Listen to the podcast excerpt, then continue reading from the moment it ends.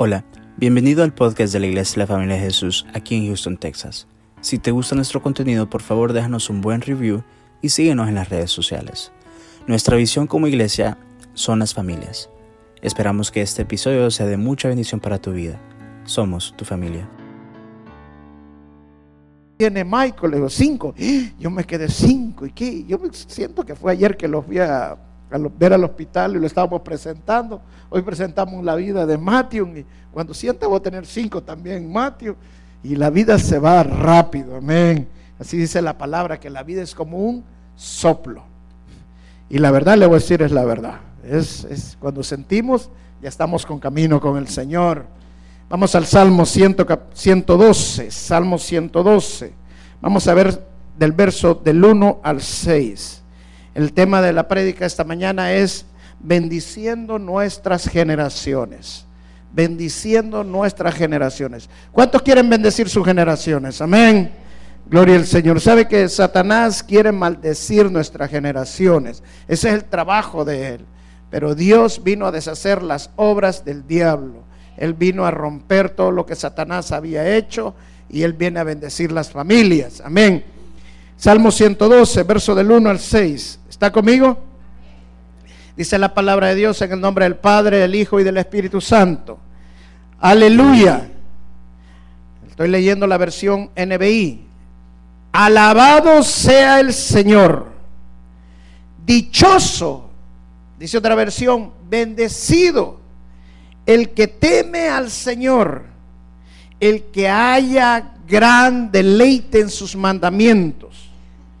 Verso 2, sus hijos dominarán el país, la descendencia de los justos será bendecida, en su casa habrá abundante riqueza y para siempre permanecerá su justicia. Para los justos la luz brilla en las tinieblas Dios es clemente, compasivo y justo. Bien le va al que presta con generosidad y maneja sus negocios con justicia. El justo siempre será recordado. Ciertamente nunca fracasará. Amén. Ciertamente nunca fracasará. La palabra de Dios dice claramente que el que hace la voluntad de Dios no va a fracasar que el que busca hacer los mandatos de Dios y estar en los caminos del Señor no va a fracasar. Amén. En otras palabras, para tener éxito en la vida tenemos que hacer lo que el Señor dice en su palabra. Amén. Y dice, el justo siempre será recordado, o sea que no se va a olvidar. Nosotros tendemos a olvidar las cosas rápidamente. Yo especialmente me olvido rápido los nombres, ni me ha dicho el nombre y ya se me olvidó. Se me van así rápido los nombres. Dice una, un estudio que hicieron, dice que los nombres, el 83% de las personas olvidan nombres.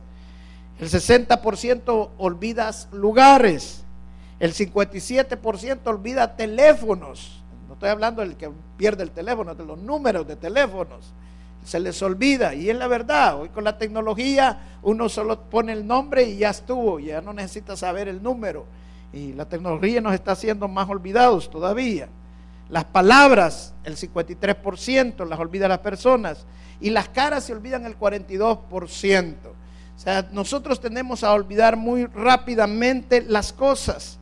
Pero dice la palabra que cuando nosotros buscamos ser justos, buscamos caminar en la justicia de Dios, buscamos la santidad de Dios, el justo va a ser recordado, no se va a olvidar. Amén. Ese es el legado que nosotros tenemos que establecer con nuestras familias. Es el legado que nosotros tenemos que dejarles a nuestros hijos. El éxito de acuerdo al mundo está confundido. El éxito que el mundo nos da, el éxito que el mundo habla, no es el éxito que la palabra de Dios lo dice. Leía una historia de un artista famoso, Johnny Depp. Eh, Johnny Depp llegó a ganar más de 90, 92 millones de dólares al año. Él era un ateo pero de acuerdo a él, él tenía éxito en la vida por la cantidad de dinero que él ganaba y porque era un artista famoso. Así hay muchas gentes en Hollywood que definen el éxito. Para ellos el éxito está basado en base al dinero, está basado en base a la fama que usted tenga. Warren Buffett es uno de los hombres más millonarios en el planeta, tiene más de 45 mil millones de dólares. Este hombre fue creado en la iglesia presbiteriana, pero ahora es un agnóstico. Los agnósticos no creen realmente en la existencia de Dios, pero sí creen que Dios existe. O sea, ellos mismos se contradicen en todo. Pero ellos creen de que todo es bueno, que todo es bueno para acá, bueno aquí. Entonces, pero ellos no reconocen que lo que hacen es por la bondad de Dios. O sea, en otras palabras, Warren Buffett cree que todo lo que tiene es por la habilidad de él y no porque es la bendición de Dios. Mas, sin embargo, los que creemos en un Dios poderoso, sabemos que toda buena dádiva viene de Dios y todo don perfecto viene absolutamente de Dios. El rey Salomón dijo en Eclesiastés, dice claramente, todo lo que el hombre hace es vanidad de vanidades. Porque todo lo que el hombre hace bajo el sol, dice, es pura vanidad. Y es la realidad, hermano. Cuando nosotros nos vayamos, nos vamos a dar cuenta que todo lo que hemos trabajado, todo el esfuerzo que hemos hecho, todo es vanidad de vanidades. En otra palabra, no sirve. Ahora, ¿por qué hacemos tanto esfuerzo? ¿Por qué nos afanamos tanto? Porque simple y sencillamente es lo que el mundo nos ha enmarcado. Pero dice el rey Salomón, conclusión de todo esto, dice, es que el hombre fue diseñado para obedecer los mandatos de Dios. Y esa es la clave, la palabra de Dios. Hermano, la palabra es la lámpara a nuestros pies. Si nosotros nos dejamos guiar por la palabra de Dios y hacemos lo que la palabra de Dios dice, lo que nosotros estamos haciendo tiene éxito. Lo que nosotros vamos a hacer sabemos que no vamos a fracasar. Sin embargo, lo que hacemos sin la guía de la palabra de Dios, no sabemos si va a fracasar o no va a fracasar. Lo más seguro que sí, porque todo es vanidad de vanidades. Lo único que va a permanecer es lo que nosotros hacemos de acuerdo a la palabra de Dios. El éxito de acuerdo al mundo para nuestras generaciones es que nosotros les dejemos dinero a nuestros hijos, que les dejemos una buena educación, que ellos sean felices. Esas cosas no son malas, pero no es el éxito de acuerdo a la palabra de Dios. ¿Por qué? Porque una persona puede tener mucho dinero y no tener carácter moral. Leía una historia de un hombre que eh, aquí en Houston que mató a una persona, lo declaró en televisión. La historia de este hombre es de una familia multimillonaria, son dueños de bienes y raíces en el área de Nueva York, tienen grandes edificios y todo. Su padre cuando murió les dejó estos edificios pero este hombre mató como tres o cuatro personas, ahora hasta ya está en la cárcel. Y el reporte del periódico decía, ¿cómo una persona con tanto dinero puede hacer esto? Porque el dinero no controla la moral de nosotros. Nosotros estamos basados en la palabra de Dios. Entonces, ni la educación tampoco. Entonces lo que más persevera y lo que nosotros tenemos que bendecir a nuestra familia es que nuestros hijos tengan a Jesús en su corazón, que tengan a Dios en su corazón. Ese es el éxito. El éxito de acuerdo a la palabra es que tus hijos estén anclados a la palabra de Dios, que la esperanza de ellos sea en Jesús y que su fe sea en Jesús. Esa es la esperanza que nosotros tenemos y es los mandatos que nosotros debemos decir de acuerdo a la palabra de Dios, vivir de acuerdo a la palabra de Dios. Y el éxito va a ser seguro, nunca va a fracasar de acuerdo a la palabra de Dios. Amén. Quiero hablar de tres cosas esta mañana cómo bendecir a nuestras familias. Todos queremos bendecir a nuestros hijos. Es el mayor deseo de un padre. Hoy presentaba mi hermano Eric mi hermana Michelle Amatio. Ellos tienen dos hijos más. Yo estoy seguro que ellos lo que más desean es la bendición para sus hijos, igual que todos los que estamos acá. Queremos, lo más que queremos es bendecir a nuestros hijos. Queremos el éxito en nuestros hijos. Pero ¿cuál es el éxito de acuerdo a la palabra de Dios? ¿Cuál es el éxito que nosotros podemos legar a nuestros hijos? Dejarles un buen legado a nuestros hijos es que ellos estén sometidos a la palabra de Dios, que ellos tengan a Cristo en su corazón. ¿Y cómo podemos hacer eso? ¿Cómo podemos bendecirlos de esa manera? Tres cosas, hermano, vamos a hacer. Tres cosas. Si tiene como escribir, escríbalo. La primera, tenemos que exponer a nuestros hijos a una relación íntima con Dios. Tenemos que exponer a nuestros hijos a una relación íntima con Dios. La segunda, tenemos que exponer a nuestros hijos a una relación, perdón, tenemos que poner a nuestros hijos a percibir el poder de Dios y la presencia de Dios en la iglesia.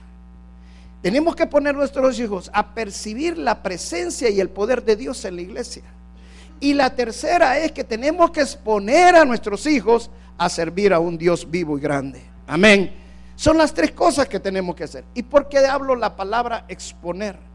Porque cuando tú te expones es lo que terminas haciendo. Se lo voy a poner de este ejemplo. Si usted expone a sus hijos a ver fútbol y estar todo el tiempo en el campo de fútbol, ¿qué cree que va a terminar siendo su hijo? ¿Un futbolista o un fanático del fútbol? Si usted les pone al básquetbol, va a ser un basquetbolista o un fanático al básquetbol. Nosotros terminamos siendo a lo que nos exponemos. Por eso estoy usando la palabra exponerse. Porque como padres estamos obligados a exponer a nuestros hijos al Señor. Y la primera es poner a nuestros hijos con una relación personal con Dios, con una intimidad con Dios. Cuando estoy hablando de una relación personal con Dios, no estoy hablando de reglas. Hay cristianos que confunden que cuando quieren que sus hijos vivan una relación personal con Dios, les ponen un montón de reglas. Aquí no se dice tanto, aquí no se viste esto, y regla tras regla.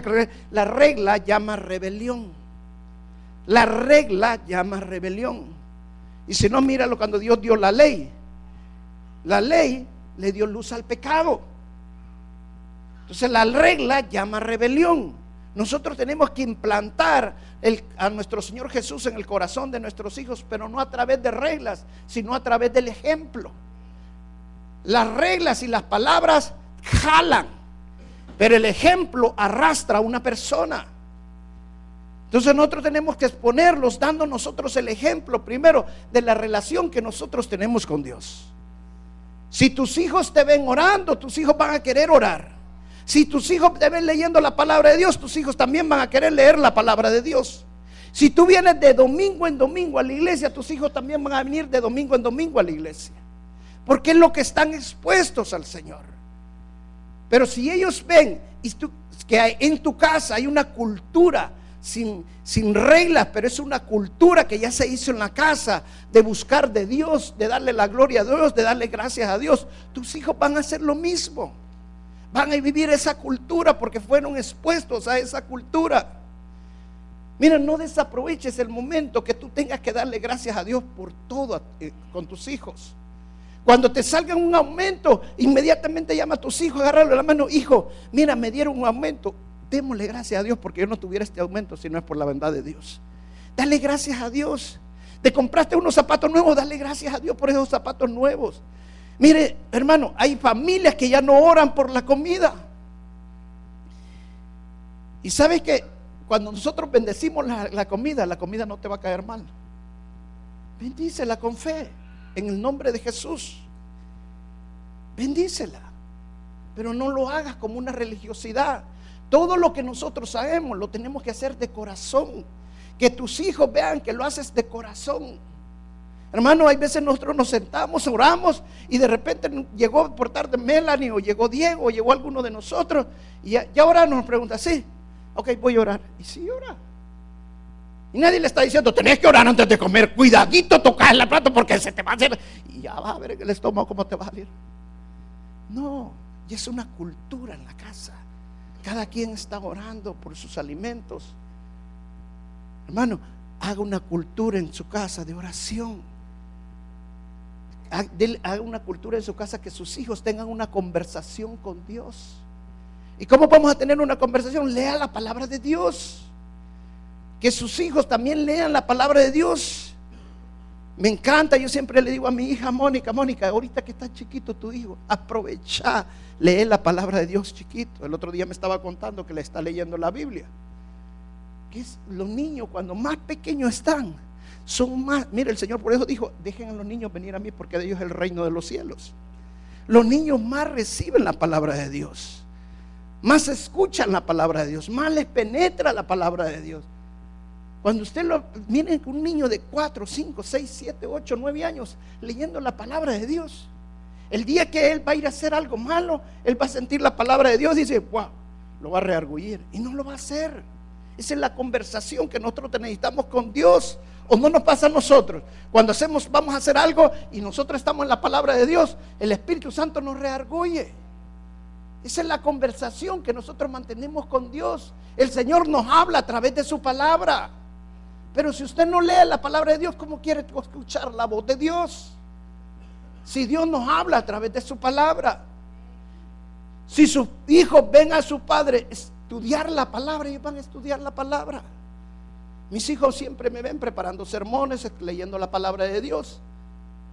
Y en mi casa todo el mundo pasa leyendo muy ratos, haciendo estudios. Hoy mis hijos también predican a los jóvenes. Mónica le predica a las mujeres, Roberto le predica a los jóvenes y de vez en cuando aquí en la iglesia nos está enseñando el instituto. Mi esposa lee la palabra de Dios y todos nos estamos en la casa ni se ve casi televisión. Es más, ni vemos televisión. Cuando vienen mis cuñadas sufren en mi casa. Aquí ni noticias se ven, dice. Hermano, ¿y para qué quiere ver noticias? Si el mundo, si solo enciende el televisor y bombazos, y ya no puede dormir una en la noche, ya, la tercera guerra mundial.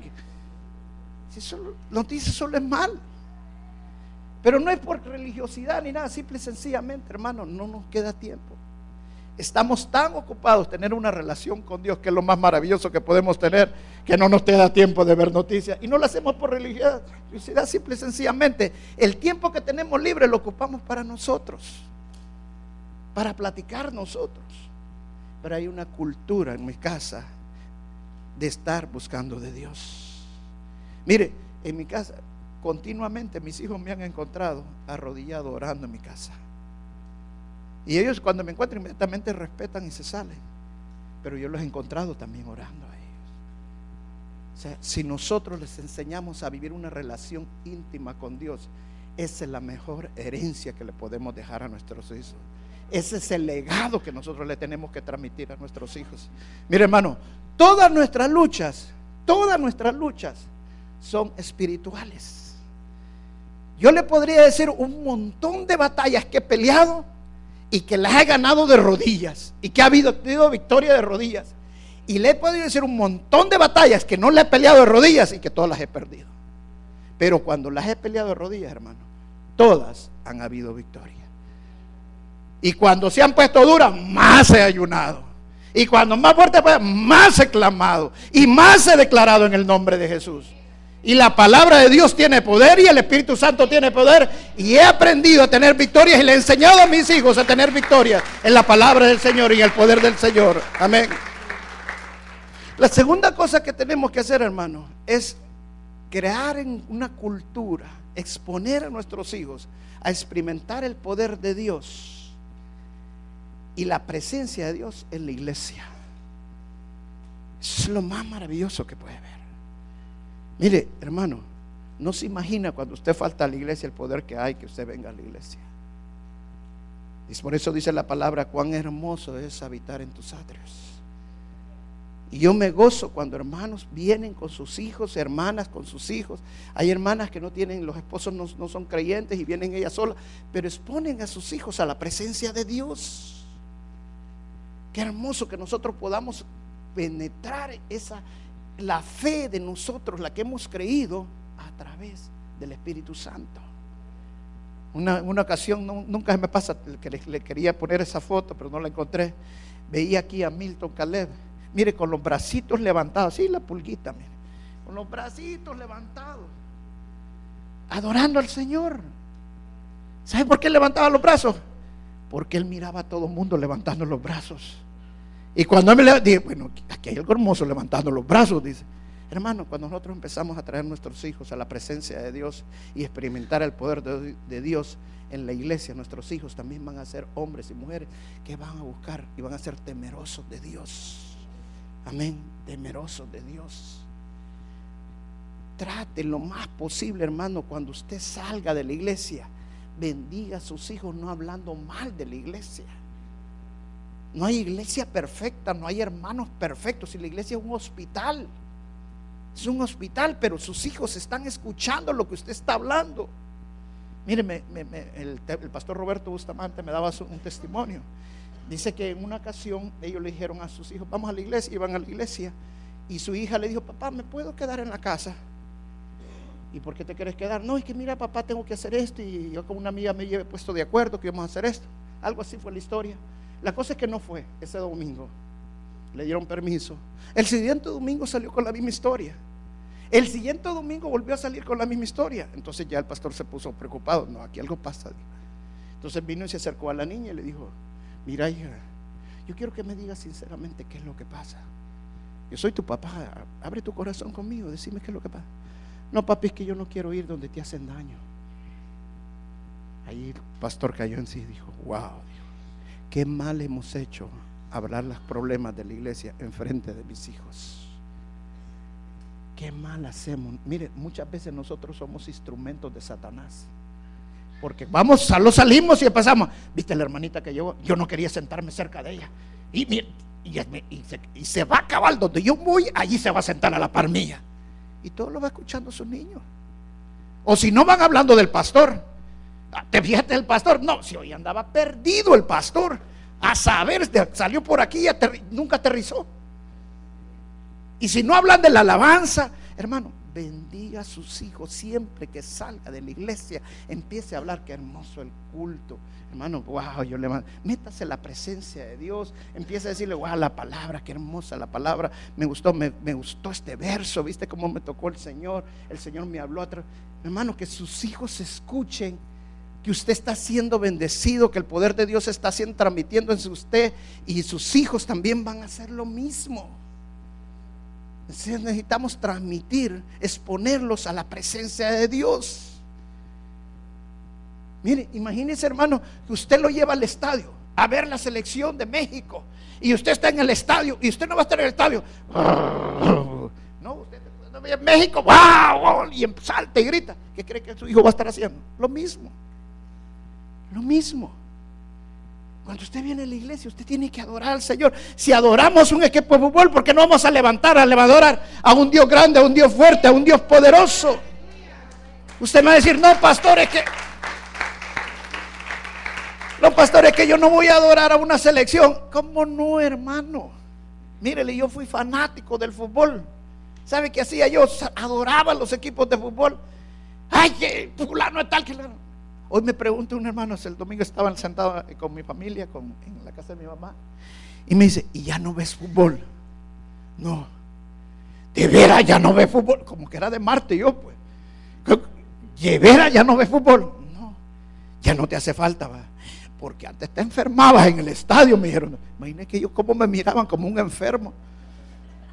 Antes te enfermabas en el estadio, me Y es la verdad, hermano que fulano es tal, que Messi, que este, que el mágico González. Hermanos, sí, es más grande mi Señor Jesucristo que cualquiera de ellos. Amén. Al único que debemos adorar es al Señor Jesús. Y a Él levantarle la mano. Yo quiero enseñarles a mi hijo a adorar al Señor, que Él es grande, Él es fuerte y Él es poderoso. Amén. Gloria a Dios. La tercera cosa que tenemos que hacer, hermano, es exponer a nuestros hijos al servicio a Dios exponer a nuestros hijos al servicio a Dios. Yo sé que muchas veces es difícil, escuche bien esto, muchas veces es difícil.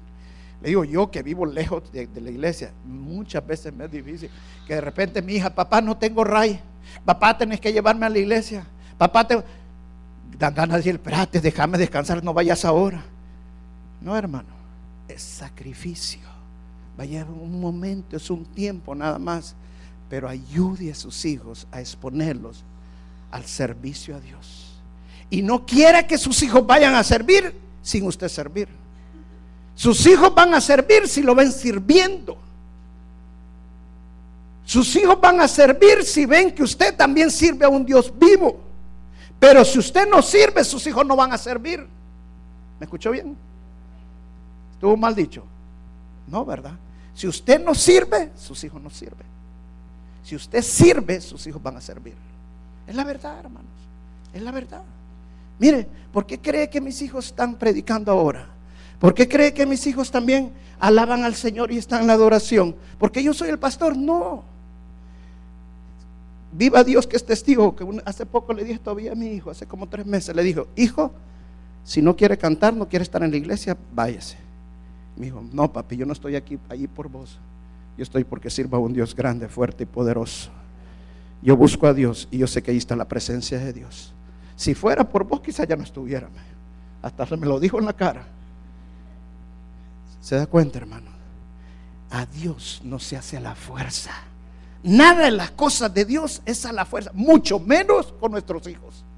Porque el momento que nuestros hijos se van a revelar, se van a revelar con eso mucho menos con nuestros hijos. Pero si nuestros hijos no nos ven que servimos a Dios, si nuestros hijos nos ven que buscamos a Dios, si nuestros hijos nos ven que nosotros le agradecemos a Dios, si nosotros nos ven que nosotros servimos a Dios, que nunca nos quejamos del hermano, que nunca nos quejamos del pastor, que no nos quejamos de la iglesia y nos ven gozosos, nos ven contentos, darle la gloria a Dios, tus hijos también van a ser bendecidos grande y soberanamente.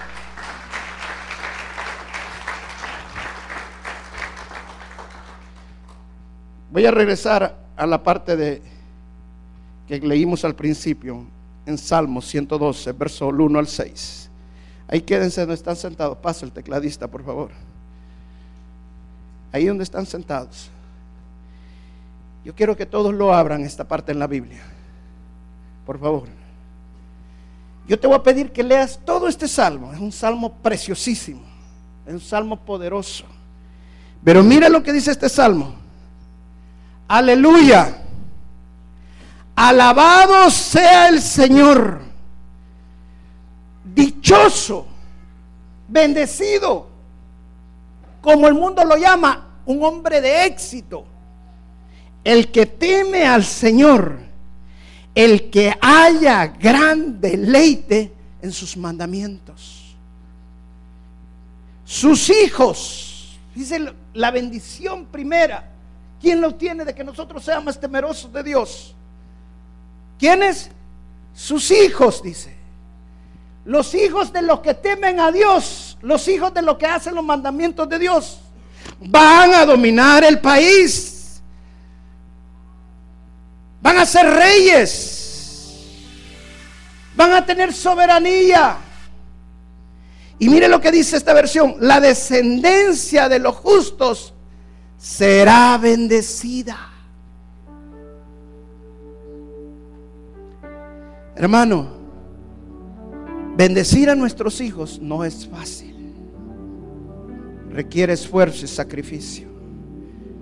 Yo estaba ayer en la casa de unos hermanos en la noche, fui a orar por su casa, a ungir la casa de ellos, la familia. Y me decía el hermano, el papá del sacerdote de la casa, pastor, ya nunca más, ya nunca más, mi esposa y mis hijos van a sufrir. Wow, ¿Sabe cuando usted toma una posición firme y usted dice, no, de ahora en adelante yo voy a caminar de acuerdo a la voluntad de Dios? ¿Sabe quién está bendiciendo más? Es a sus hijos y a la generación de sus hijos. Una hermana me dijo en una ocasión, y esto me, impactó, recién se había divorciado. Me dice, pastor, me dijo, aunque el papá de mis hijos ya no está, yo he decidido que no me voy a apartar de Dios. Y mi Dios, y mi Dios va a levantar mi familia. Y hasta ahorita yo he visto la mano poderosa de Dios en esa familia cuenta cuando un hombre y una mujer deciden temer a Dios y hacer la voluntad de Dios? Y luego dice, en su casa, este es de los hombres que son temerosos de Dios, habrá abundantes riquezas y para siempre permanecerá su justicia. ¿Sabe que para el mundo las riquezas es dinero? Para la Biblia es riquezas, es que hay amor, haya paz, haya gozo. Nunca falta la provisión de Dios. En todo va a haber sobreabundancia. Pero eso pasa los que temen a Dios y hacen los mandamientos de Dios. Y para siempre permanecerá su justicia. Para los justos, la luz brilla en las tinieblas aunque el mundo esté en oscuridad, cuando tú temes a Dios y haces los mandamientos de Dios, en ti hay luz y tú no lo tienes miedo, aunque las noticias que vengan sean malas. Tú no le vas a tener temor porque tú sirves a un Dios grande, fuerte y poderoso. Y mi Dios es más grande. Mi Dios me protege. Aunque los bancos estén en quiebra, mi Dios no está en quiebra. Mi Dios no está en crisis. Yo creo en un Dios fuerte. Yo creo en el Señor Jesucristo que derrotó a Satanás. Y Él me dijo, yo voy a estar con ustedes hasta el fin del mundo. Crean en mí, tengan fuerza en mí, fortalezcanse en mí. Las fuerzas mías no vienen de mí, vienen de mi Señor Jesús. Y dice, Dios es clemente, compasivo y justo. Vuelvo y repito esa parte. Dios es clemente, compasivo y justo. Escucha bien esto que te voy a decir. Aunque el mundo te trate con injusticia, Dios va a hacer justicia por ti. No te preocupes. Lo he visto miles de veces en mi vida. Aunque el mundo te trate con justicia, aunque te traicionen, aunque no sean fieles contigo, no te preocupes, bendícelo, porque nosotros tenemos un Dios justo y Él hace justicia por nosotros. Bien le va al que presta con generosidad al que es dador y maneja sus negocios con justicia. Se lo voy a leer de otra versión. Esta es la versión Roberto Quijano. Al tacaño le va mal. Repito esa palabra. Al tacaño le va mal. Porque Dios quiere mares vivos, no mares muertos. ¿Sabe por qué se le llama el mar muerto? Al mar muerto porque todas las aguas que vienen a caer al mar muerto, ahí mueren. De ahí ya no fluye nada. Porque el mar muerto ya no sigue fluyendo. No da agua para otros líos, para otras mares, no fluyen. Por eso le llama mar muerto. Así es el tacaño. El que todo lo quiere guardar. Pero el que es generoso, Dios le da más. Y Dios lo bendice más. Y no es un mar muerto, es un mar vivo. Y dice el verso 6, el justo, repito más, el justo será siempre recordado. El justo siempre será recordado. Ciertamente nunca fracasará.